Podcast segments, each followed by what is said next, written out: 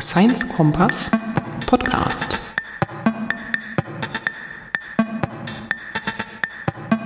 Willkommen beim Science Kompass Nummer 005 im September 2016. Mein Name ist Iris Wesolowski und es geht heute wieder um Citizen Science. Und zwar im weitesten Sinne um Citizen Science, denn ich war zu Gast im Wissenschaftsladen Potsdam in der Machbar. Und jetzt fragt ihr euch natürlich, was ist ein Wissenschaftsladen? Genau, das habe ich auch gefragt. Den Podcast haben wir in zwei Teilen aufgenommen. Einmal direkt in Potsdam und einmal nochmal im Nachtrag in Berlin im Park. Deswegen gibt es ein bisschen akustische Unterschiede. Ich hoffe, das stört euch nicht. Bevor es jetzt gleich losgeht, ein großes Dankeschön nochmal an die Podcast-Gemeinschaft, aus der in diesem Monat ein paar tolle Empfehlungstweets kamen und hoffentlich auch ein paar Hörer erreicht haben. Und zwar möchte ich danken der Melanie Bartos vom ZFW-Podcast Zeit für Wissenschaft der Uni Innsbruck und dem Detlef Breitenbach vom Proton-Podcast. Also hört da mal rein, das sind auch spannende Podcasts zum Thema Wissenschaft. Und Dankeschön für ein paar Kaffeespenden, die die Fahrkosten ein wenig gemindert haben.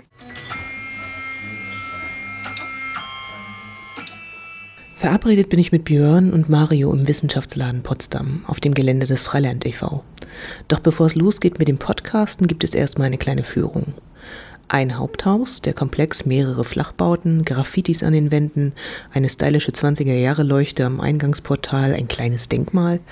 Drohnen fliegen über unseren Köpfen, eine Band probt lautstark, es gibt einen Club, einen Jugendclub, ein Tonstudio und was weiß ich noch. Haus 8 ist die Adresse der Machbar. An meinem Besuchstag offenes Lab, donnerstags. Ich stehe gleich mal mit am 3D-Drucker und Fachsimpel. Das wird ganz schnell hart, das Zeug. So, und dann lässt sich das auch nicht mehr. Achso, du musst den Anfang dann immer wegmachen. Genau. Und wenn der jetzt loslegt und dieser Proppen hängt da noch dran, dann schmiert er den in das, äh, in das, das Objekt, das er ausdrucken soll. Ja. Und dann reißt er womöglich das ganze Zeug wieder weg. Ah, okay.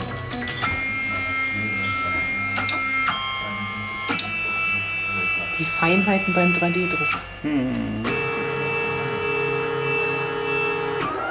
Ja, deswegen gibt es ja auch in den äh, Mediamarkt-Filialen keine 3D-Drucker mehr. Aber gab es eine Zeit lang, ne? Ja, ja. Und jetzt nicht mehr? haben die so einen Hype drum gemacht und sind die Leute ganz schnell dahinter gekommen, dass 3D-Druck nicht so einfach ist wie äh, eine Seite Text mit einem Tintenstrahler auszudrucken. Nee, natürlich nicht. Ja. Du musst das Ding ja kalibrieren vorher, ne? hast hier vier Schrauben, dass der Tisch genau in der richtigen Ware stehen. So, so. Willkommen beim Science Kompass. Hinten knispert es gerade wild. Wir sind im Wissenschaftsladen Potsdam. Und bei mir sind, stellt euch mal selber vor. Björn Huwe. Mario Parade. Genau, und die beiden Herren betreuen hier so ein bisschen das Geschehen. Und wir haben gesagt, wir sprechen über was war, was ist, was wird. Und vielleicht als erstes, was ist eigentlich ein Wissenschaftsladen? Ja, ein Wissenschaftsladen ist halt grundsätzlich bei uns erstmal ein Verein. Und ähm, ja, Wissenschaftsläden ist so ein bisschen beim Namen, denkt man immer so, hier gibt es was zu kaufen. Es war in der Anfangszeit auch so, dass halt viele Leute zu uns gekommen sind und gesagt haben, was sie hier jetzt kaufen können, ob sie hier Wissenschaft kaufen können. Aber die Geschichte ist eigentlich eher, liegt ein bisschen weiter zurück, weil es ist eigentlich in Holland entstanden in den 70er Jahren. ähm, wo halt praktisch Studenten damals den Elfenbeinturm der Wissenschaft verlassen wollten und leerstehende Laden, Läden äh, oder Lokale in Innenstädten besetzt hatten und dort halt äh, öffentliche Vorlesungen gegeben haben. Und daraus dann halt ähm, gerade in den Benelux-Staaten praktisch die, der Wissenschaftsladen an sich als Institution entstanden ist, wo halt praktisch so eine Brücke geschlagen wird zwischen der Zivilgesellschaft und der akademischen Welt, aber auch vielleicht der, der Wirtschaft. Und, äh, und sowas versuchen wir jetzt seit einigen Jahren auch in Potsdam zu machen. Ah, cool. Es ist so ein bisschen die Idee von so einer Open University mit Bezug zum Stadtraum wahrscheinlich. Schon ja, und aber auch, dass halt praktisch so eine ähm, gegenseitige Partizipation stattfindet. Dass halt zum Beispiel auch die Zivilgesellschaft, also der Normalbürger, an ähm, der akademischen Wissenschaft partizipieren und teilhaben kann und natürlich auch umgekehrt, dass halt die Bürger verstehen, was halt die Wissenschaftler so treiben und dass ein bisschen gezwungen werden, ihre Erkenntnisse und ihre Methoden verständlich auszudrücken, dass es halt auch andere verstehen und kritisieren können, aber auch vielleicht auch unterstützen können in bestimmten Art und Weisen. Jetzt ist das hier ja kein typischer Laden, sondern ihr seid ja auf dem Gelände vom. Vom Freiland. Was, was ist Freiland? Ich teile ein paar Fotos, es sieht hier sehr cool aus. Wie bezeichnet sich das Freiland selber als soziokulturelles Jugendzentrum? Und hier habt ihr sozusagen ein Gebäude und da seid ihr im Erdgeschoss und habt äh, zwei Räume, richtig? Nein. Also momentan haben wir einen Raum hier im Werkstatthaus und wir sind gerade dabei, uns zu erweitern auf mehr oder weniger die ganze Erdetage. Und was macht ihr hier eigentlich? Also jetzt haben wir gesagt, es gibt Wissenschaftsläden und da soll jetzt Wissenschaft transportiert werden. Jetzt sitze ich aber eher so in so einem Werkstattraum. Also es sind viele Werkzeuge an der Wand und was mit Laser, Cutter sehe ich und was gibt es denn so? Was kann man denn hier so machen an Wissenschaft und Innovation? Wir schaffen hier in unserer Machbar, das ist, wo wir gerade drin sind, hm? wir schaffen hier in unserer Machbar erstmal einen Raum, in dem jeder die Möglichkeit hat, das umzusetzen, was er gerne umsetzen möchte, was er oder sie natürlich sich vorstellt. Und ähm, momentan ist in unserem Machbar hauptsächlich ein Elektronikarbeitsplatz, äh, eine CNC-Fräse, ein 3D-Drucker, okay. ein Lasercutter, mhm. ja, also ein Fab Lab. Klassisches kann man schon sagen, ein klassisches Fab Lab. So lange gibt es ja noch nicht Fab Labs. Ne? Nee, ich glaube, so lange gibt es die noch nicht. Und in Zukunft wird der nebenstehende Raum hier auch als Gemeinschaftsarbeitsplatz zur Verfügung stehen, wird uns ermöglichen, eine räumliche Trennung zwischen den Maschinen und den Elektronikarbeitsplätzen herzustellen oder den Gemeinschaftsarbeitsplätzen. Ähm, wir werden ein Biohack Lab haben. Ah, jetzt kommen wir zur Wissenschaft. Auch in einem Fab Lab kann man schon wissenschaftlich arbeiten, ja, aber solch ein Biohack Lab ist eher so eine Erweiterung eines Fab Labs, so würde man es wahrscheinlich eher auslegen.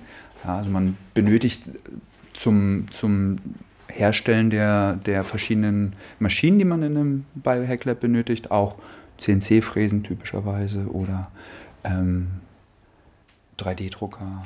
Achso, ihr stellt das Lab selber her auch. Wir stellen Teile vom Lab selber her. Ja, es gibt so klassischerweise einen, äh, eine PCR-Maschine, wo man verschiedene Temperaturzyklen ablaufen lassen kann. Was ähm, ist PCR? Polychain Reaction. Also äh, Polykettenreaktion. Genau. Ne? Also es geht darum, dass sich ähm, dass sich Ketten bilden. Du hast vorher DNA geschnitten und mh, man schneidet, also man, man isoliert DNA und dann schneidet man DNA und äh, dann möchtest du, dass diese Stückchen, die du erzeugt hast, mehr werden.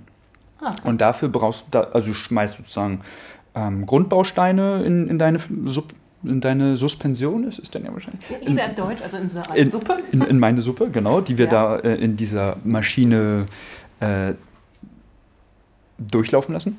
Okay. Ja, also du schmeißt es da rein und dann letztendlich aus diesen Grundbausteinen ähm, von der DNA, die man damit reingibt, ähm, bilden sich kleine neue DNA-Ketten und das sind genau die Ketten, die du da vorher reingeschmissen hast. Ne? Es gibt dann bestimmte Primer. Naja, also letztendlich gibt das es. Das ist dann die Science. Die, die, das, die sind Kopierer, ja. Richtig, genau. Genau. Ein Vervielfältiger würde man dazu sagen. Ah, auch, okay. ja? Also man vervielfältigt da DNA-Stückchen. So, und danach wenn die vervielfältigt sind. Ja, die sind alle standardisiert vervielfältigt. Das heißt, verschiedene Proben kann man dadurch auch miteinander vergleichen.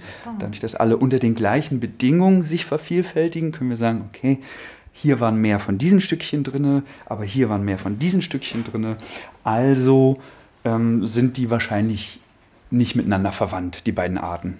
Ja? Also ich komme eher äh, aus dem Bereich der Biologie, aus der Ökologie und wenn wir mit DNA arbeiten, dann stellen wir uns oft die Frage, inwiefern sind die verschiedenen Individuen oder Individuengruppen, also Populationen, äh, eigentlich miteinander verwandt. Zum Beispiel, wenn eine Straße gebaut wird, ähm, ist die linke Hälfte der Straße und die rechte Hälfte der Straße immer noch miteinander verknüpft. Dann kann man sich verschiedene ähm, zum Beispiel Tiere angucken oder Pflanzen angucken und schauen, ob die linke und rechte immer noch einen genetischen Austausch hat.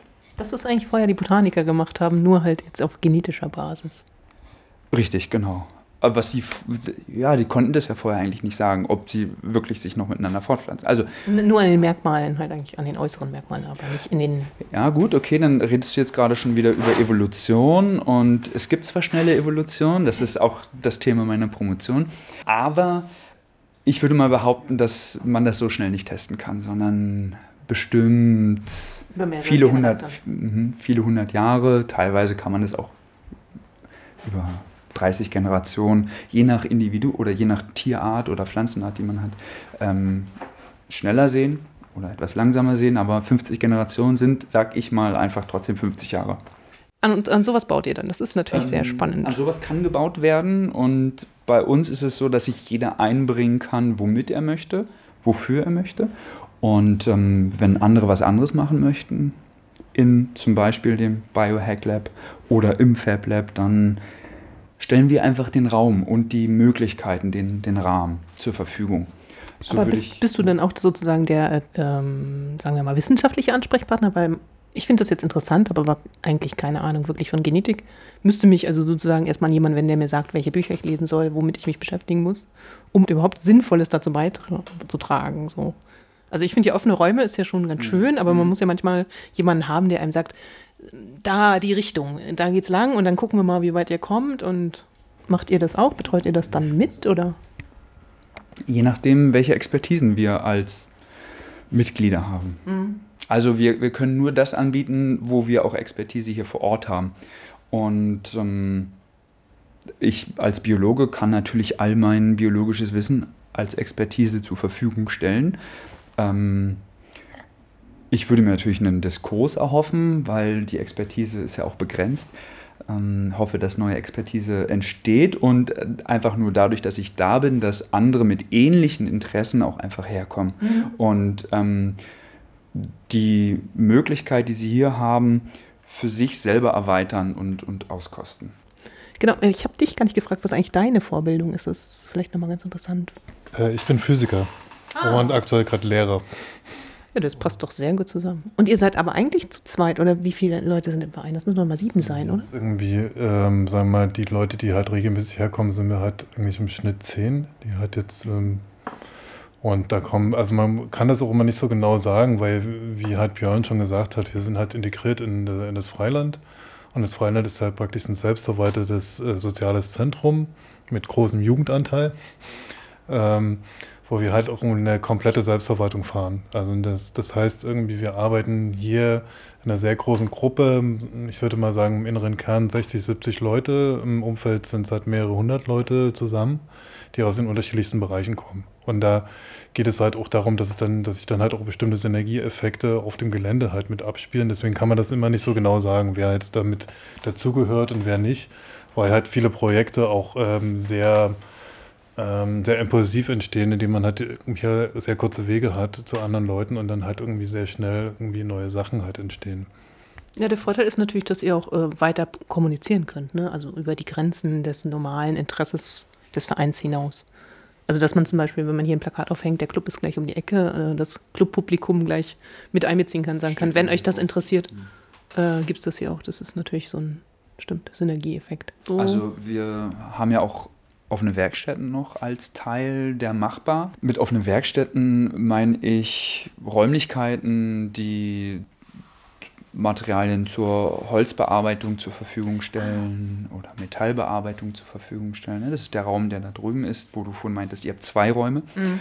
Ähm, wir nutzen den mit, das ist so eine Gemeinschaftsnutzung gerade drüben mit dem Hausmeister des Geländes oder mit den Hausmeistern des Geländes. Ähm, hat sich aber herausgestellt, dass es nicht so einfach ist mit der Nutzung, mit der gemeinsamen Nutzung. Äh, ja, es sind oft äh, kommunikative Probleme dann dadurch. Darf ich das nutzen? Äh, wo kann ich denn jetzt hier eigentlich arbeiten? Hier liegt was rum und da liegt, also. Ne? Ja, so, ja, ja, diese klassischen Ordnungsfragen, ne? wo packt wer, man seine an, angefangenen Projekte Wer ist hin? wofür verantwortlich? Genau. Ja, und ähm, haben wir gemerkt, das funktioniert nicht so gut und deswegen sind äh, wir auch schon Jahre dabei, zu versuchen, unser Machbar stärk, also stärker zu definieren und auch räumlich zu definieren und in der nächsten Zeit, in der nächsten Zeit scheint es wirklich ähm, so weit gekommen zu sein, dass wir auch den Raum da drüben noch mit dazu bekommen und da vorne noch den anderen Raum. Hinten noch eine Ausbaumöglichkeit Ah, bekommen. schön. Und ähm, somit können wir das Ganze also entzerren und auch eine, eine Holzwerkstatt räumlich als, Hol als Holzwerkstatt aussehend zur Verfügung stellen. Das gehört dann zu einer offenen Werkstatt. Es kann also jeder hinkommen und ähm, es einfach benutzen. Ja, die Regeln äh, sind ganz klar. Ähm, mit der Metallwerkstatt genau das Gleiche, mit dem Fab Lab hier genau das Gleiche, Maschinennutzung. Ja, weil Ähm, gerade, na gut, äh, dass man irgendwie einen Hammer bedienen kann und einen Meißel, das äh, lernt man ja schon in Werken, aber ich glaube, so ein Laserdrucker Das wissen auch nicht mehr alle, und so. Ah, Hast du, hast du die Erfahrung gemacht, dass das auch nicht mehr so üblich ist? Ja, ne, man muss das halt praktizieren immer wieder. Ne? Also wenn man das vielleicht einmal als Kind ganz kurz gemacht hat, mag es ja so sein, aber Okay. ähm, man wird sicherlich mal schnell irgendwas äh, zusammenhämmern können. Ich wollte jetzt eher darauf Ja. hinaus, dass man ja in die Maschine auch eingewiesen werden muss. Also, dass du nicht Genau, einfach so benutzen genau. kann und äh, aus Sicherheitsaspekten manchmal auch schon. Ne? Also Richtig, also wenn es größere Sägen sind, Ja, definitiv. Ne? Es wird immer, ähm, haben wir jetzt auch bei uns in unserem kleinen Fab Lab, wie es momentan äh, zur Verfügung steht, Maschinenpaten.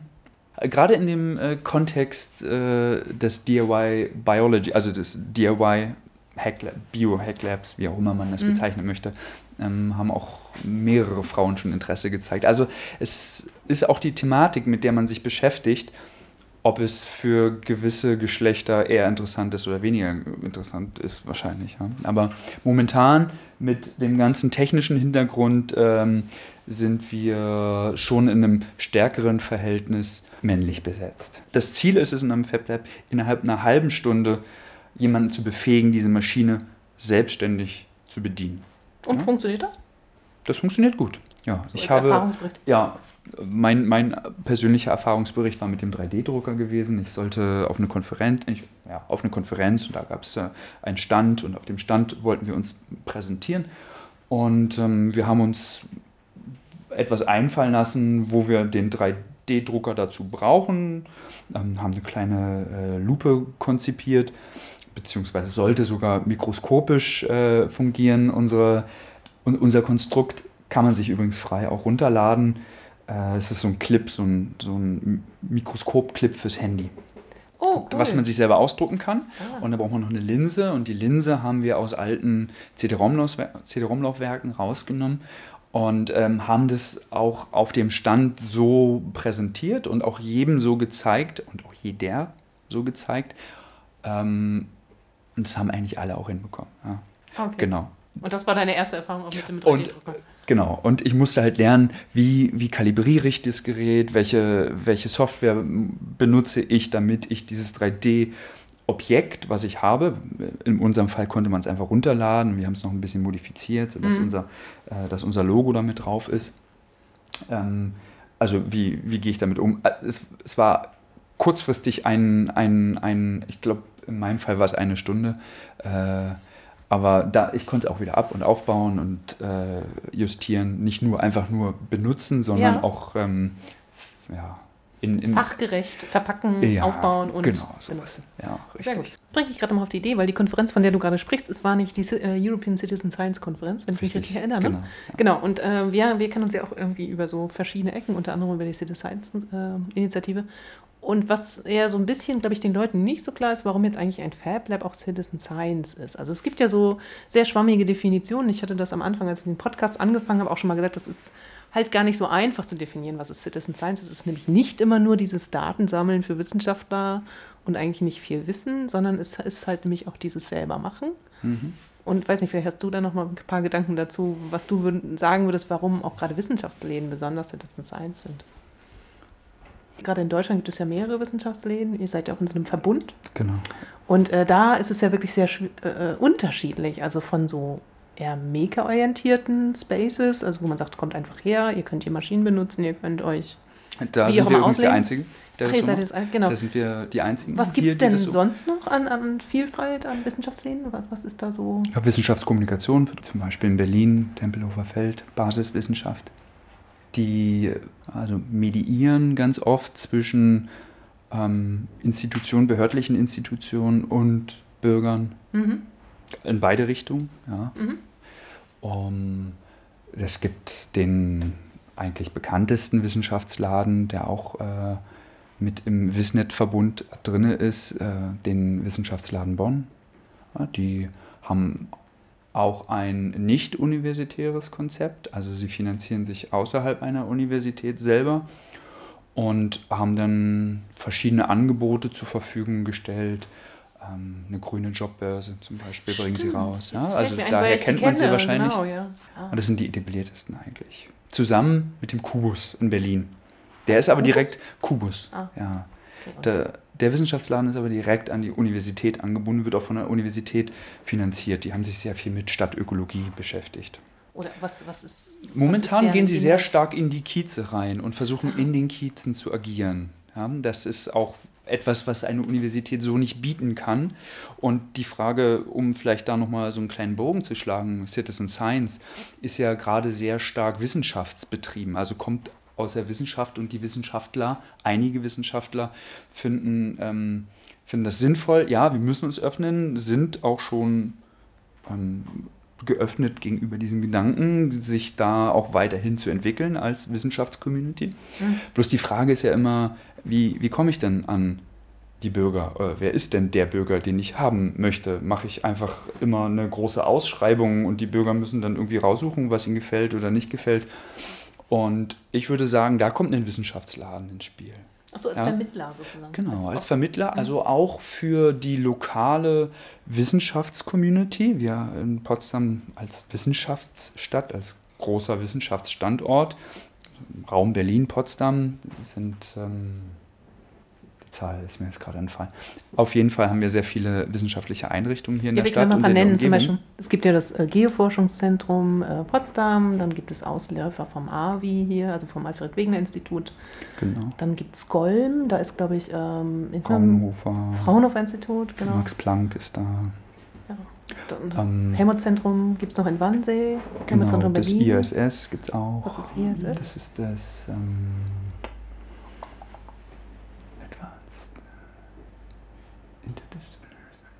ich habe lange, ich habe lange nicht mehr darüber nachgedacht.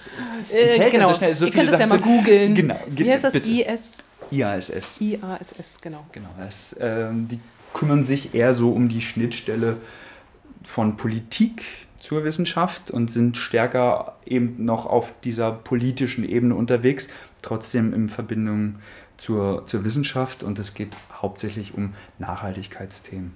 Ah, okay. Das wäre natürlich cool, wenn man die alle mit ins Boot kriegen könnte und ihnen so. Es gibt sehr viele Möglichkeiten hier in Potsdam. Ja, Potsdam ist auch nicht so groß, das heißt, es ist der Vorteil gegenüber zum Beispiel von Berlin. Man kommt schneller auch an die verschiedenen Institutionen ran. Man kennt viel mehr. Wir, wir kennen einfach unsere Stadt und unsere, unsere Umgebung auch gut. So. Ja. Was ich auch einfach mal als Vorteil ähm, ähm, von unserem Fab Lab hier, von unserem Wissenschaftsladen hier von, von unserer Institution Freiland äh, so als Vorteil äh, in den Vordergrund stellen möchte eigentlich auch. Einfach nur, dass man bekannt ist im, im, Stadt, im gesamten Stadtgebiet und auch sehr schnell an die wissenschaftlichen Institutionen, aber auch an die Bürger rankommt. Bevor ich das noch vergesse, eure Adresse habt ihr noch gar nicht gesagt. Für Leute, die jetzt in und um Potsdam sich dafür interessieren und sagen, ah, das ist ja spannend, wir würden mal vorbeikommen oder wir würden uns für dieses Bio-Hack Lab interessieren. Wo sitzt ihr nochmal genau? Ja, also wir sind direkt auf dem Freilandgelände und das ist in der Friedrich-Engels-Straße 22 in Potsdam. Ganz in der Nähe vom Hauptbahnhof. Genau, man muss links rum. Ich bin auch zu Fuß gegangen, also ich würde sagen fünf, fünf Minuten, Minuten ganz entspannt, genau. Ja. Ah, würde ja. ich auch nochmal als Vorteil sehen, dass wir wirklich im Stadtzentrum auch ähm, ansässig sind. Ja, also selbst wenn man aus Berlin kommt, wir sind mit der Biohack-Community in Berlin auch in Kontakt, mit einigen zumindest von denen. Und die würden das auch schon als attraktiv genug noch ansehen, bis nach Potsdam zu fahren, um die Möglichkeiten, die man hier besonders räumlich hat, auch, ähm, auch so anzunehmen. Also ja, mhm. oben kann man noch übernachten. Ja, man könnte große Veranstaltungen hier unten machen. Überhaupt ein Biohack Lab als, als Raum zur Verfügung zu stellen, ist oft eine Schwierigkeit, wenn man mit Behörden arbeitet, zum Beispiel Abgase. Ja, das ähm, sind dann immer giftige Abgase und Biolabor äh, ist immer noch ein sehr sensibles Thema, aber ja, auch, auch hier, ethisch gesehen. Aber ihr macht doch eigentlich gar keine Bio Abgase, oder? Habt ihr irgendwie was vor, wo man dann so Abzugs... Äh, eine Abzugshaube muss man auf jeden Fall haben, ja, sicherlich. Also man arbeitet Das hört Abzug. sich total ironisch an, jetzt ernsthaft? Ja, natürlich haben wir einen Abzug. Klar. Wir, wenn wir in einem Biolabor arbeiten, haben wir einen Abzug. Also, Aber wofür?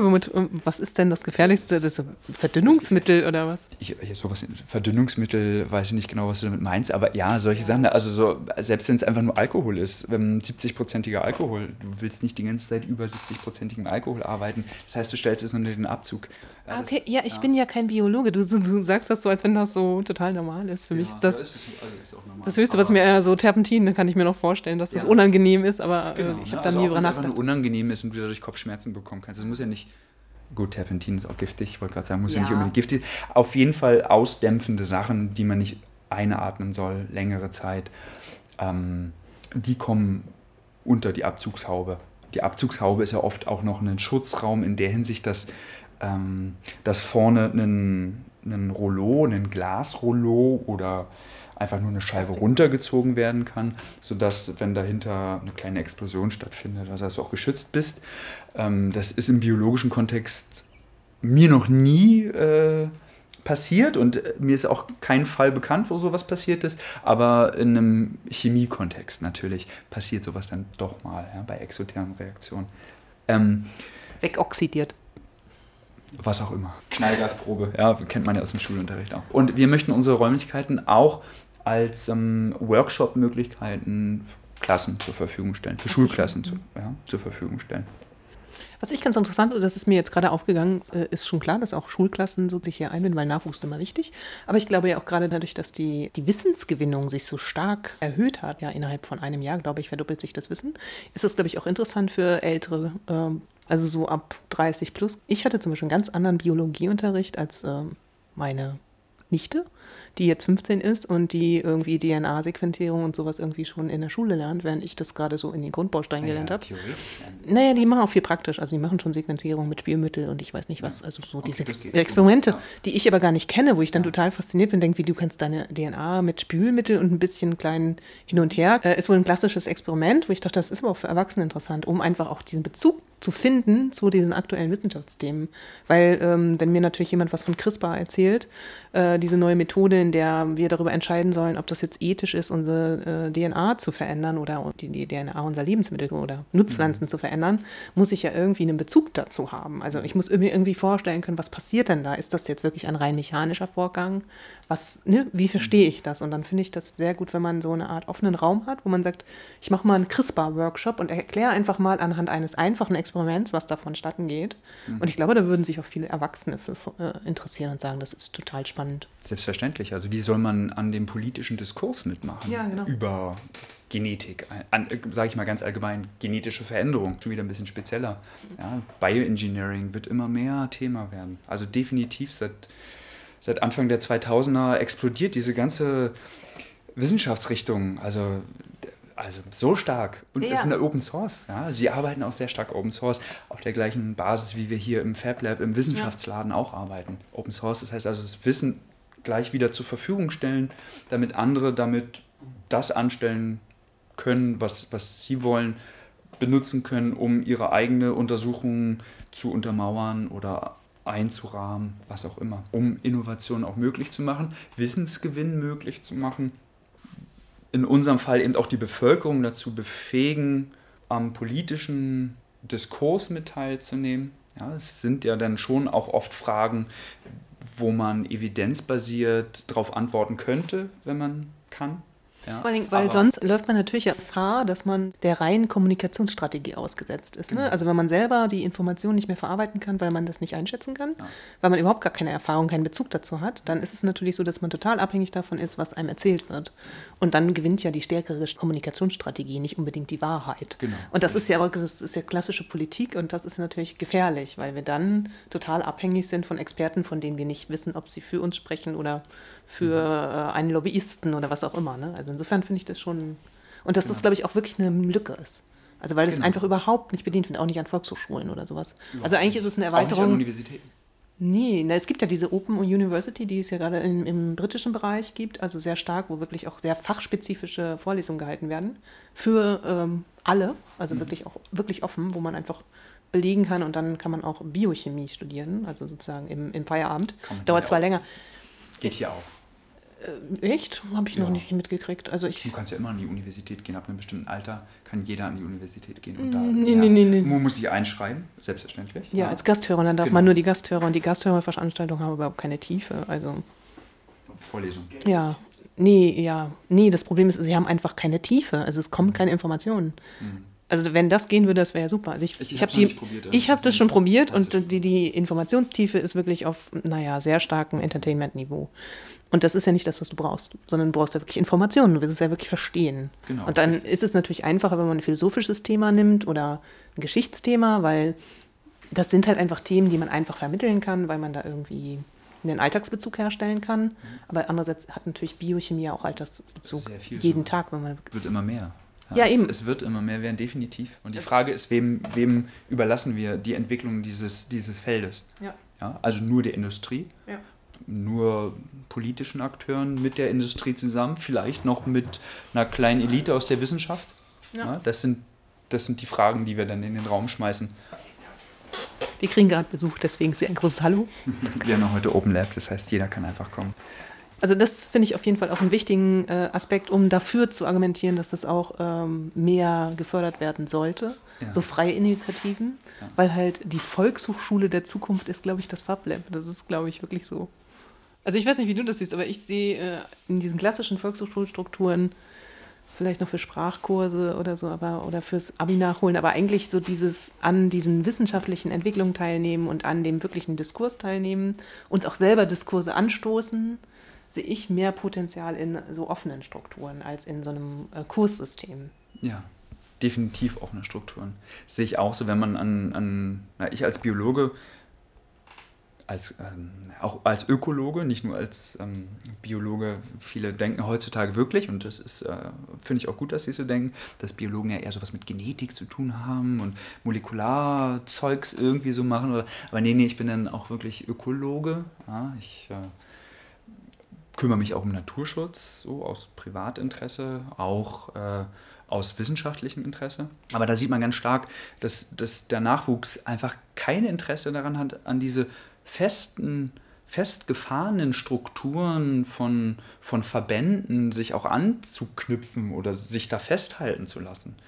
Und da würde ich sagen, ist auch wieder der Wissenschaftsladen ein sehr gutes, eine sehr gute Möglichkeit, dem entgegenzuwirken, weil wir verlangen keine Mitgliedschaft von, von, von den Jugendlichen, sage ich in dem Fall mal, ja, mhm. von den Jugendlichen, ähm, sondern sie können einfach kommen für eine halbe Stunde, können aber auch wieder gehen. Und ähm, wir versuchen auch nicht nur, oder wir tun das auch, nicht nur eine, eine Richtung, eine Interessensrichtung zu bedienen, sondern möglichst viele Interessensrichtungen zu bedienen, dass sich jeder halt das rauspicken kann, was er für sich selber benötigt.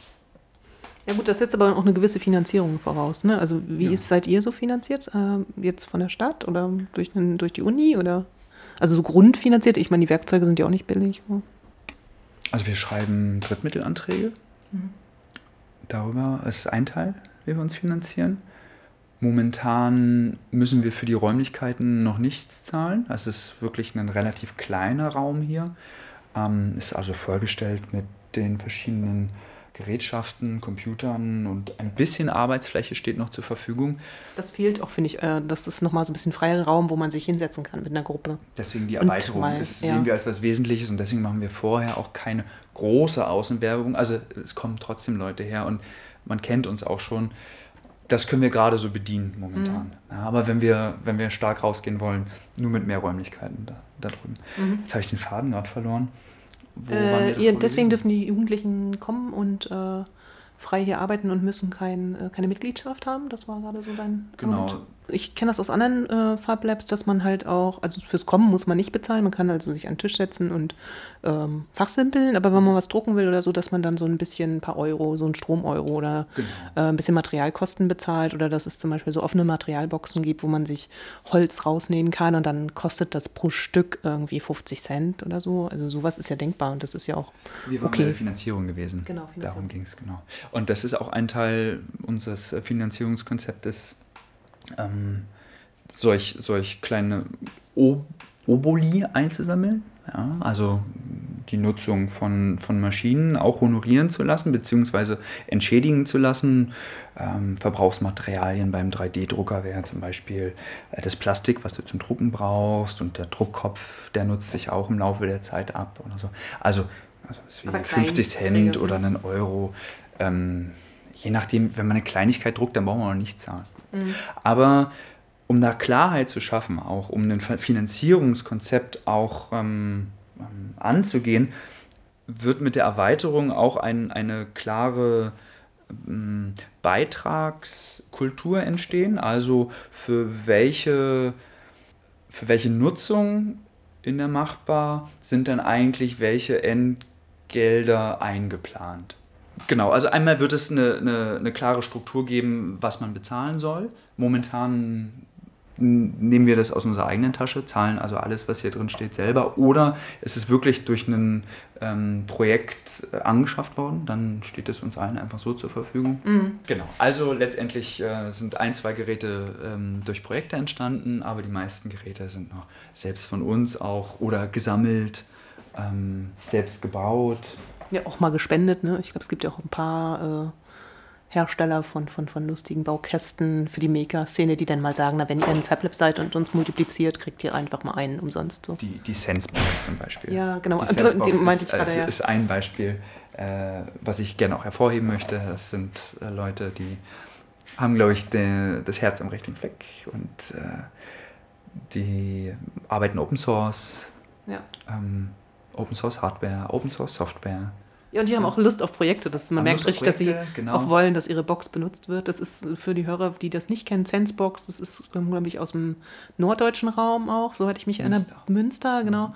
Und äh, die haben eigentlich diese typischen Maker, Raspberry Pi-Geschichten so ein bisschen als ähm, ja schon vorkonvektioniert, also sozusagen schon ein bisschen zusammengestellt, dass man da einfach relativ einfach mit zusammenstecken verschiedenste Sachen ähm, ja von Sensoren bis hin zu kleinen Programmierungen in C machen kann und so ein bisschen so einen, so, so einen ersten Touch dazu kriegt, was kann ich eigentlich mit äh, Technologie machen. Also eine sehr schöne Box.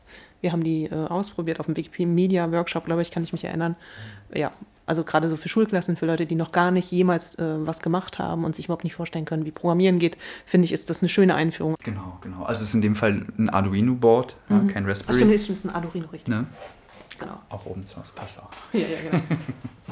ähm, ja, aber da bringt man halt auch wieder so ein FabLab mit Citizen Science in Verbindung. Das war ja, ja vorhin auch deine Frage gewesen. Ja. Und ähm, man lernt Programmieren bei, dem, bei der Sensebox so ein bisschen. Man ja, lernt mit Elektronik umzugehen. Ähm, ja, man, das ist schon was genau. Zweites, ja. ja. Ne, also man, man ist handwerklich hm. versteht Prozesse. Intellektuell, ja. Man versteht einfach auch Signalketten und sowas. Das ist ja auch was, was für Kinder, glaube ich, manchmal schwierig ist im klassischen Physikunterricht am Anfang, wenn damit von Strom geredet wird plus minus was, aber wenn man da schon mal einmal so eine Diode zum Leuchten gekriegt hat und sie falsch rumgestellt hat und sie dann äh, zerschossen hat, weil das nämlich genau äh, umgekehrt war und einen Kurzschluss erzeugt hat, dann weiß man, was passiert, wenn Plus nicht bei Plus ist und Minus nicht bei Minus. Also finde ich das schon sehr sinnvoll, also dass man sowas macht und dass man das Kindern auch spielerisch beibringt. Ja, und viele Anwendungsfelder auch zeigt. Ja? Das ist nicht nur ja. für, okay, hier kann ich Schmetterlinge zählen oder fangen, sondern mit diesem Gerät kann ich einmal messen, ob die äh, Wassertemperatur sich in den nächsten drei, vier Jahren ändern wird, weil hier eine neue Fabrik gekommen ist und äh, ja. äh, wir wissen, die lassen ihre Abwässer da rein. Und, Vor äh, meiner Tür zum Beispiel, ne? Genau, ja. Ja. Oder mit diesem gleichen Gerät kann ich auch einfach die Lufttemperatur in der Schule messen oder wenn ich. Den Sauerstoffgehalt im, im Klassenzimmer. Genau. Also solche Sachen einfach ähm, viele Anwendungsfelder zur Verfügung stellen. Deswegen auch diese Diversität hier vor Ort in unserer Machbar um auch äh, ähm, Zielgruppen, die, die nicht so einfach miteinander zu tun haben, zusammenzubringen und auf neue Ideen zu bringen, neue Fragen zu stellen, ähm, zu gucken, wie könnte man sie beantworten. Deswegen auch diese Werkstatt hier. Also oft braucht man, um Fragen zu beantworten, auch einen Platz, wo man was, was vielleicht bauen kann, ja, philosophisch auch, ja, vielleicht diskutieren kann, intellektuell. Ja, dafür wird drüben unser, unser Social Hub zur Verfügung stehen. Also einfach nur ein Chillraum, ein bisschen socialized und nebenan hier dann gleich Sachen umsetzen kann, die man drüben diskutiert hat. Was ich auch interessant finde, gerade auch diese Meetup-Kultur, also das Meetup ist ja eigentlich auch eine amerikanische Erfindung aus New York, glaube ich, wo einfach sich Leute überlegt haben, ist doch nett, wenn wir eine App schreiben oder so eine, so eine Handy-App machen, wo die Leute sich einfach verabreden können nach Interessensgruppen. Und diese Meetup-Kultur äh, führt in Berlin dazu, dass sich so Expertengruppen treffen, von denen man vorher gar nicht gewusst hat, dass sie überhaupt existieren, was ich ganz schön finde. Und was ich interessant finde, wenn man so einen Raum hat, dass man einfach so eine Meetups einfach ganz schnell abhalten kann, dass man sagen kann, wir machen mal heute was hier, wir haben hier gerade irgendwie drei Spezialisten, die haben das Spezialwissen Drohnen fliegen. Also wir waren eben vorhin auf dem Hof und haben hier ein paar Kids gesehen, die haben hier Drohnen fliegen lassen. Bei uns im FabLab, ja. Ja, genau. Und hier steht auch kleine so eine Drohne Nummer 1, sehe ich gerade. Und vorhin haben wir uns so kleine Baupläne aus dem Internet angeguckt. Genau, also sowas das ist halt was Spezielles. Und wenn dann aber jemand kommt, der sagt, naja, ich bin Physiker, ich kann euch was über Aerodynamik mal erzählen, was da eigentlich passiert bei der Drohne, dann ist das ja total interessant. Also man hat einerseits ähm, die Jungschen, die sagen, wir wollen irgendwas ausprobieren, was Cooles machen. Und man hat die Alten mit der Erfahrung, die sagen, ja, das ist ja alles kein Ding, das ist ja alles nur Physik. Und manchmal ist ja diese Kommunikationsebene schwierig. Also die einen klugscheißen und die anderen sagen, ich will es aber ausprobieren. Mhm. Und ich finde, so ein, so ein Ort bietet ja die Gelegenheit, da zusammenzuführen, zu sagen, heute darfst du mal klugscheißen, heute wollen wir das von dir. Und dann müsst du aber mit uns basteln. Dann wollen wir sehen, ob du das auch bauen kannst, was du da so immer erzählst. Ne? Ja. Und ich glaube, da führt, das ist nochmal so ein Generationsding, was da auf jeden Fall zusammenführt, was sonst schwierig ist. Sonst ist es immer so eine Lehrer-Schüler-Situation. Ein FabLab ist auch genauso gedacht. Ja. Also, dass diese, diese Rollen, die auch ganz schnell tauschen. Ja. Und dass auch die verschiedenen Leute, die hier agieren, sehr schnell untereinander tauschen können, ja. wenn der Bedarf da ist oder wenn sie es gerade so ergibt. und gleichzeitig haben kind, Kids oder Jugendliche auch ganz oft Expertisen, die Erwachsene nicht richtig ernst nehmen. Ne? Und äh, in dem Moment, wo man ihnen eine Werkstatt gibt, können sie auch so eine Expertisen mal zeigen. Und einfach gerade, auch mal so. Im IT-Bereich, ja? Also ja, ja, ich wollte es jetzt nicht so direkt sagen. Ich finde, das können wir hier schon sehen, dass das funktioniert. Mhm. Ich weiß nicht, hast du noch was Wichtiges? Also ich habe so das Gefühl, wir haben auch schon sehr viel beredet. Ja, man könnte noch hier und da, wir machen Repair-Cafés, ähm, wir gehen... Ach so, genau, ob ihr äh, rausgeht, das wollte ich euch genau, noch fragen. Genau, ob ihr, momentan gehen wir hauptsächlich in die äh, Stadtbibliothek, ähm, geben dort Workshops, 3D-Druck-Workshops, geben dort ähm, Repair-Cafés oder lassen dort Repair-Cafés stattfinden. Das ist ähm, momentan das, was wir auch personell leisten können. Und, ähm, Wie macht ihr das? Dann geht ihr mit einem Drucker los und dann mit vorgegebenen Motiven? Also Inzwischen haben sie sich auch schon einen 3D-Drucker gekauft ah. und wir benutzen den dortigen 3D-Drucker. Echt? Ja. Und dann haben die stellen den Raum zur Verfügung in der Bibliothek? Richtig, genau. Ja. Ist ja es ist noch nicht so gut angenommen. Liegt vielleicht ein bisschen an der Kommunikation. Liegt vielleicht ein bisschen an der Kommunikation. Alle Potsdamer in der Stadtbibliothek, gibt es nur eine oder ist das eine spezielle? In der einen Stadtbibliothek gibt es einen 3D-Drucker, da könnt ihr kommen. Wann? Eigentlich immer, wenn die Bibliothek offen hat. Ach so, das ist ja großartig. Genau, es gibt, es gibt äh, Workshops, hm? Ähm, die man mitmachen kann. Okay, wie drucke ich was? Wie funktioniert das Programm? Ähm, wie sieht die Datei eigentlich aus, die ich benötige, also die Bilddatei, damit ich das drucken kann, was ich will? Wie bearbeite ich das und so? Ja, steht alles inzwischen schon zur Verfügung. Ja, bitte, nutzt es kein Ding. Okay. Wir arbeiten mit anderen Fab Labs zusammen, zum Beispiel das in Wildau, das ist an einer Hochschule. Also die haben ein Fab Lab, ein super ausgestattetes Fab Lab mit tollen Räumlichkeiten, nichts Teures. Ja, also wenn ihr ein gutes Fab Lab braucht, geht einfach dahin, kein Problem. Wir gehen teilweise auch dorthin, weil unser Fab Lab ist ein, naja, ist also vollkommen DIY Fab Lab. Das heißt also auch die Gerätschaften momentan zumindest noch sind selber gebaut, selber gebastelt. Da sind immer mal Problemchen hier und da. Ähm, ja, und wenn wir Engpässe haben, zum Beispiel größere Mengen ausschneiden müssen mit dem Lasercutter, dann gehen wir einfach nach Wildau. Und ungefähr an dieser Stelle haben wir festgestellt, dass unsere Zeit zum Podcasten leider schon vorbei ist, die beschränkt war durch die letzte Bahn, die ich bekommen musste. Und wir haben dann aber aufgrund dessen, dass noch ein, zwei Fragen offen geblieben sind, beschlossen, uns nochmal eine Woche später zu treffen.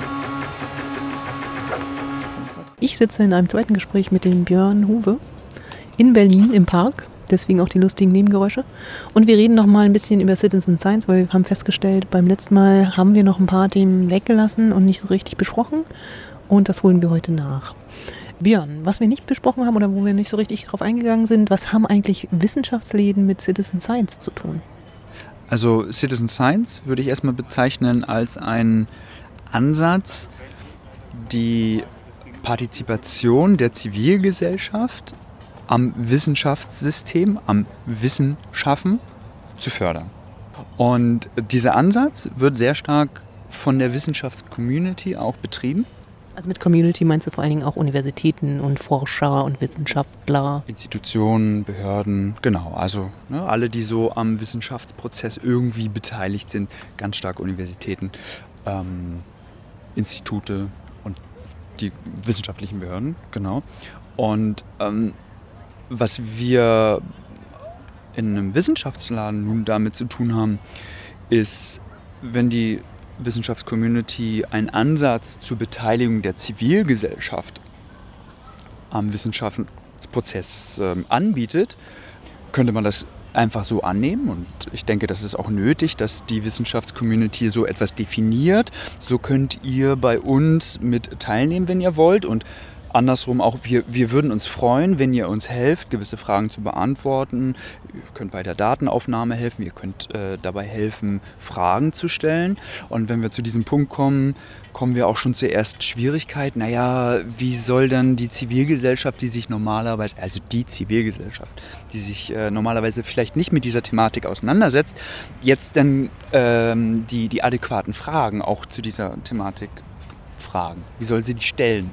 Und da würde ich sagen, kommen wir als Wissenschaftsladen ins Spiel und ähm, bieten die Möglichkeit, vor Ort an, lokal sich mit Themen auseinanderzusetzen, die sie, die normale Bürger, jeden, dich, mich, ähm, unseren Nachbarn, äh, deine Freunde, meine Freunde einfach interessiert ähm, also wirklich ein, ein Ort, wo sie sich ausprobieren können, wo sie selber auf neue Ideen kommen.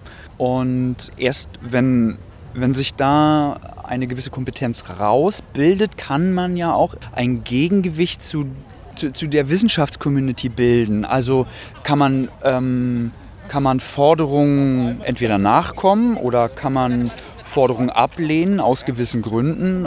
Kann man, ja, kann, kann man sich ja erst ein Bild davon machen. Also wollen wir lokal als Wissenschaftsladen ein Kräfte auswiegen, ein, ein, ja, ein Capacity Building betreiben, wenn wir, wenn wir mal so ein bisschen ein Gegengewicht schlau, schlau tun wollen. Ja? Genau, also naja, ein Capacity Building für Citizen Science bilden, also dass es überhaupt Leute gibt, die sich mit, mit gewissen Thematiken beschäftigen wollen und auch können. Ja? Also naja, und dann auch vielleicht auch so ein Prozess, wo man gemeinschaftliches Wissens, einen gemeinschaftlichen Wissenserwerb hat. Das heißt, man kann sich ja dann auch Experten einladen, wenn man sagt, okay, wir haben die Kompetenz jetzt nicht. Und dann auch einen Ort zu haben, an dem man sich die Leute einladen kann, wo man denkt, äh, sie bringen die Fachkompetenz mit. Richtig, genau. Also einen geeigneten Ort zu haben. Also wir können uns so eine Orte schon vorstellen, die gibt es auch schon. Ja, wir können eine, uns eine Bibliothek vorstellen. Mhm. Also es ist auch ein Ort des, des Wissenstransfers. So ja, aber da muss man ja leise sein, da transferiert sich ja nichts außer aus Büchern. Nehmen wir mal die, die, die, die Stadtbibliothek, in, also Stadt- und Landesbibliothek in Potsdam. Ähm, die, haben, die haben einen Vorlesungssaal da. Sie haben einen, einen Saal, wo, wo, man, ähm, wo man Vorträge sich anhören kann, wo man Vorträge geben und sich anhören kann, ähm, wo man auch diskutieren kann. Das ist kein Problem da drin. Aber das wird immer noch nicht als der der Lernort, der Austauschort wahrgenommen. So, also wir arbeiten auch mit äh, der Stadt- und Landesbibliothek in Potsdam zusammen und versuchen verschiedene Konzepte aus, wie das ähm, besser umgesetzt werden kann, dass die Landesbibliothek auch als Wissensschaffens- oder Kreativitätsort angesehen wird von der Bevölkerung. Es ist aber ein, ein schleppender Prozess. Na, weil das, glaube ich, auch nicht dem üblichen Bild einer Bibliothek in Deutschland entspricht. Also es ist, glaube ich, auch ein Wandel der Bibliotheken und Potsdam ist ja nur auch Landeshauptstadt. Ich glaube, in so ganz normalen Bibliotheken gibt es diese Räume ganz oft nur für Lesungen oder ähnliche Sachen, also Kultur und nicht so wirklich, um prozesshaft an Dingen zu arbeiten, gerade auch im technischen Bereich. Das nennt man den Makerspace ganz oft. Ja. Ihr neuerdings. Die meisten Leute wissen noch nicht, äh, was, man, was, was jetzt ein Makerspace ist. Wobei das wahrscheinlich früher jeder zu Hause hatte, seine eigene Werkstatt oder wo er dann an Dingen gebaut hat, die, die er oder sie sich ausgedacht bzw. umsetzen wollte, um eine, eine gewisse Problemstellung zu lösen, sage ich. Na, oder ja? die Deutschen sind ja auch Weltmeister in der Vereinsmeierei. Früher hat man dann einfach einen Verein gegründet, einen Modellbauclub oder was auch immer und hat sich dann da zusammengetan oder Elektronikclub oder was es so früher gab denke ich mal. Vielleicht sind das auch die ursprünglichen Makerspace in deutschen Sinne und man muss halt nur das nochmal neu definieren und neu öffnen.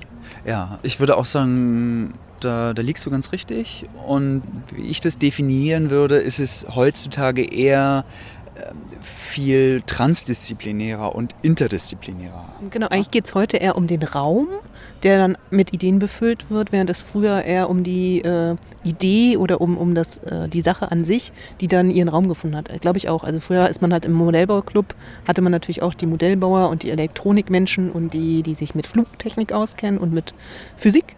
Aber äh, heute findet das alles zusammen in einem Raum und das kann dann aber auch in was ganz anderem münden, nämlich dann in, weiß ich nicht, einem 3D-Druck oder sowas. Ja, ja, auf jeden Fall. Ja. Ja, also auch gerade für junge Leute, die sich einfach nicht mehr binden wollen, auch weil man ist heutzutage viel mobiler.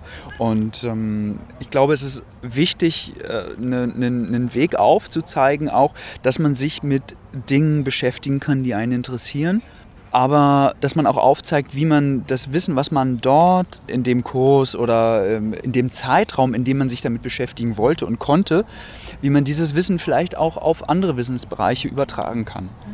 Und deswegen haben wir in unserem Wissenschaftsladen die Machbar äh, mit initiiert, um diese Transdisziplinarität auch zu leben, weil wir denken, das ist eben ein großes Problem auch im akademischen System, äh, interdisziplinär oder transdisziplinär zu arbeiten.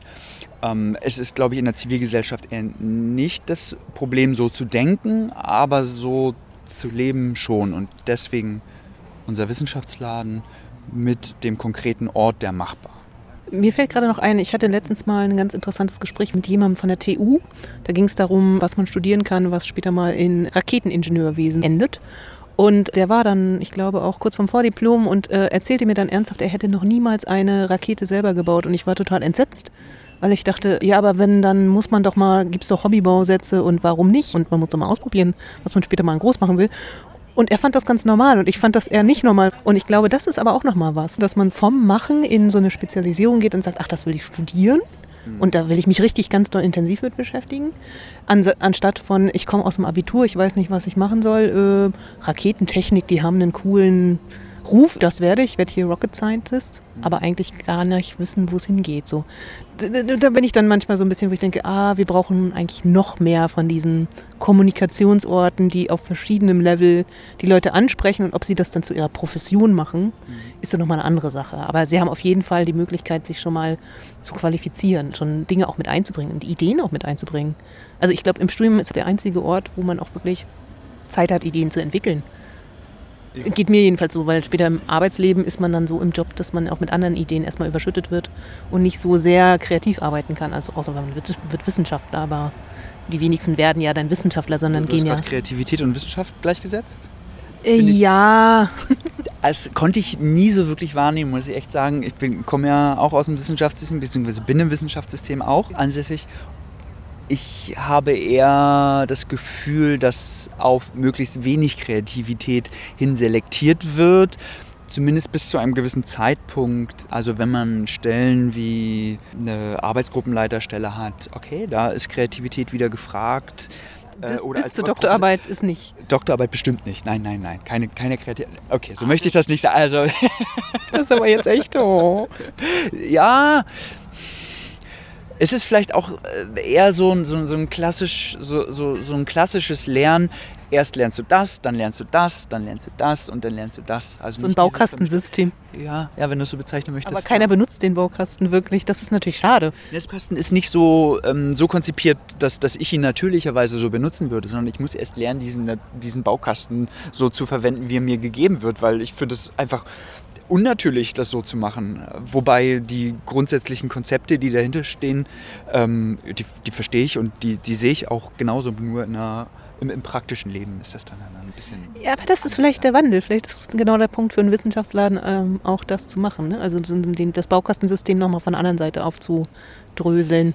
Ja, ja, es ist äh, vielleicht auch wirklich ein Punkt von einem Wissenschaftsladen. Also, ich meine, es gibt immer, du hast gerade äh, jemanden beschrieben, Rocket Science äh, technisch, der an der Uni ist und noch nie kurz vor der Masterarbeit steht Hattest du gesagt? Ja? Nee, der war Vordiplom, glaube ich. Aber oder, trotzdem, oder das sind ja auch schon drei Jahre Studium. Also ja. da weiß man ja schon richtig viel. Da kann man ja schon richtig was machen eigentlich. Genau. Ne? Er hat drei Jahre studiert, vier Jahre studiert, wie auch immer. Und er hat noch keine Rakete an sich gebaut. Aber vielleicht ist er eher an den theoretischen Prozessen, die dahinter stehen, ähm, interessiert. Ja? Was ja auch in Ordnung ist. Deswegen ist es vielleicht für ihn auch genau den richtigen Ansatz. Und da möchte ich halt nochmal auf das Prinzip eines Wissenschaftsladens zurückkommen. Es ist vielleicht auch das Besondere an einem Wissenschaftsladen, dass, dass das Milieu dafür geschaffen wird, dass Leute, die gerne theoretisch denken, sich auch sehr einfach mit Leuten auseinandersetzen können, die das gerne praktisch äh, angehen, dieses, diese, diese Thematik, diese Problemstellung, wie man dazu auch immer sagen möchte. Ja, das stimmt, das ist natürlich recht. Klar musst du natürlich auch die theoretischen Berechnungen machen, wenn du willst, dass das Ding ordentlich stabil fliegt. Äh, stimmt, dann hilft es manchmal, wenn man jemanden hat, der dann auch wirklich theoretisch fit ist. Das stimmt. Ja. Wo, wobei wir dann auch nochmal auf das Konzept äh, Wissenschaftsladen vielleicht zu sprechen kommen. Ich rede jetzt ganz stark von unserem Wissenschaftsladen in Potsdam, der sehr stark auch diesen Workshop-Charakter hat, der diesen Werkstatt-Charakter hat als Wissenschaftsladen. Andere Konzepte von Wissenschaftsläden, ja, es gibt nicht das Konzept an Wissenschaftsläden, wie wir schon besprochen haben. Ne? Also es sind Vermittlerrollen, Wissenschaftsläden nehmen die Vermittlerrolle zwischen Zivilgesellschaft und äh, Wissenschaftssystem ein. Was ich mir halt für die Zukunft wünsche, ist es, dass es von, von jedem Konzept äh, mal ein paar mehr gibt, beziehungsweise einfach noch mehr Konzepte, weil man den Wissenschaftsladen immer lokal denken muss und äh, lokal natürlich auch immer andere Expertisen und andere Fragen äh, aufgeworfen werden, mhm. ja, beziehungsweise zur Verfügung stehen. Genau, also das ist das, was ich mir eigentlich für die Zukunft wünsche, dass es mehr Wissenschaftsläden in Deutschland gibt. Ob das Konzept vorsieht, dass der Wissenschaftsladen an, an, an eine Universität angebunden ist oder äh, nicht an eine Universität angebunden ist, das soll alles dahingestellt sein. Ich möchte nicht das eine besser wie das äh, andere bezeichnen. Ähm, wir, wir plädieren auf, auf Vielfalt und auf, ähm, ja, auf eben, eben den lokalen Bedingungen angepasste Konzepte. Mhm. Wie äh, macht man eigentlich einen Wissenschaftsladen, ist ja auch so eine Frage. Ne? Wenn man jetzt sagt, man findet das Prinzip interessant, rundherum gibt es nichts Ähnliches und man denkt sich jetzt, ja, jetzt mache ich mal einen Wissenschaftsladen. Was braucht es denn so? Also ein Raum wäre nicht schlecht, ein bisschen Finanzierung. Also ich, da kann ich keine endgültige Lösung geben. Ich würde empfehlen, genauso einen Wissenschaftsladen zu machen, wie wir das in Potsdam machen. Wie schon, wie schon gesagt, äh, kommt es immer auf die lokalen Kontexte an. Vielleicht brauchst du nicht mal einen Raum, sondern bist du vielleicht derjenige, der gut verschiedene Interessensgruppen zusammenbringen kann und von der einen Seite zur anderen Seite vermitteln kann. Es gibt von der Universität Fechter einen Wissenschaftsladen, der sich darauf spezialisiert hat, also der Science Shop Fechter Kloppenburg. Der hat sich darauf spezialisiert, anderen Interessentinnen, die daran interessiert sind, einen eigenen Wissenschaftsladen aufzumachen, zu zeigen, wie man das angehen könnte. Es gibt verschiedene Konzepte, pauschale Konzepte, die dann sicherlich äh, lokal nochmal individuell angepasst werden können das wäre von meiner Seite der erste Anlaufpunkt, den ich empfehlen würde. Es gibt ja auch dieses internationale Forum. Living Knowledge. Ist man da international richtig doll vernetzt oder ist da so Jahreskonferenz? Es gibt zwei Jahreskonferenzen. Und wie viele liebst du in Europa? Also so eine grobe Zahl? Wie viele Wissenschaftsläden oder prinzipielle Wissenschaftsläden? Also das letzte, was ich gelesen habe, ist, dass es äh, exponentiell zunimmt. Das habe ich ungefähr vor einem halben, dreiviertel Jahr gelesen. Es war bei drei, 300 äh, aufwärts äh, Wissenschaftsläden europaweit. Und es ist ein Konzept, was gerade wieder sehr stark in der Diskussion steht, wie auch Citizen Science und andere Ansätze, die die Partizipation am Wissenschaftssystem fördern. RRI, also Responsible Research and Innovation, wäre nochmal so ein anderes Konzept in diesem ganzen Kontext, was letztendlich ein Dachkonzept so ein bisschen darstellen möchte wo man auch eine Skala hat, wie man einen Impact messen kann an dem, was man machen möchte. Einfluss? Es ist, es ist eine, eine, eine Toolbox mehr oder weniger auch bloß. Also es ist auch nicht die Lösung des RRI-Konzepts. Ja. Es ist also auf europäischer Ebene gerade sehr stark promotet. Sollte man sich unbedingt auch angucken. Sehr gute, viele sehr gute Ansätze, die wir im Wissenschaftsladen so und so schon auch umsetzen, die man in anderen partizipatorischen Ansätzen auch immer schon angedacht hat. Nur denke ich, ist das Neue da, das vergleichbar zu machen zwischen verschiedenen Ansätzen. Genau. Ja, das ist interessant. Ja. Äh, was wollten wir denn noch besprechen? Ich glaube, wir sind äh, nochmal ganz gut durchgegangen durch die Punkte, die wir vermisst haben. Also ich äh, ermutige alle Zuhörerinnen äh, lokal zu schauen, ob es nicht sinnvoll wäre, doch einen Wissenschaftsladen äh, zu initiieren. Würdet ihr auch so eine Art Unterstützungsleistung leisten im Sinne von mal einen Vortrag halten oder wie ist das bei euch im Netzwerk? Ist das so alles sehr lokal oder äh, tauscht ihr euch auch aus, dass ihr euch mal besucht? Auf, auf jeden Fall würden wir jeden Ansatz eines Wissenschaftsladens im im Entstehen mit unterstützen. Ja, also ähm, einen Vortrag halten ist, ist kein Problem. Seit den letzten Jahren relativ stark sind jetzt die, diese ganzen Impact-messenden Methoden im, im Vorstoß, wie diese RRI-Methoden auch. Ja. Gerade auch solch ein Ansatz, verschiedene, verschiedene Wissenschaftsladenansätze oder verschiedene Ansätze, Wissenschaftskommunikation zu betreiben, partizipative Forschung zu betreiben, auch untereinander zu vergleichen und auch zu bewerten. Und in diesem Vergleich könnte man dann im Laufe der Zeit auch sagen, also lass uns noch 15 Jahre, also fünf, zehn Jahre ins, ins Land gehen und dann kommen wir nochmal zurück und fragen, ob der Wissenschaftsladen ein Erfolgskonzept ist. Wir vermuten, dass es das ist, weil sonst würden wir auch nicht dahinter stehen. Wir denken, dass das gerade die Lücke ist mit unserem Wissenschaftsladen in Potsdam, die wir füllen müssen, um einen ehrlichen, partizipatorischen Ansatz im Wissenschaftssystem zu haben von der Zivilgesellschaft. Im System der Forschungspolitik auch. Das ist doch ein schönes Schlusswort. Dann danke ich dir ganz viel fürs Interview. Genau, Und auch an die beiden Kollegen, die beim letzten Mal dabei waren. Das war der Mario Parade und André Burger, genau, mit dem ich am ähm, 3D-Drucker stand. Genau, dann würde ich sagen, bis zum nächsten Mal beim Science Kompass und ähm, Gib mir mal einen Kaffee aus, das wäre ganz nett. Ihr habt es vielleicht schon auf der Website gesehen. Ich würde nämlich gerne zum Histocamp fahren. Das ist im November in Mainz und da treffen sich die Geisteswissenschaftler, vor allen Dingen die Historiker und Archäologen und ich würde gerne von da podcasten für euch natürlich und es wäre super, wenn ihr mir ein bisschen Fahrkostenzuschuss gebt. Danke. Das war der Science Kompass aus dem Park. Tschüss.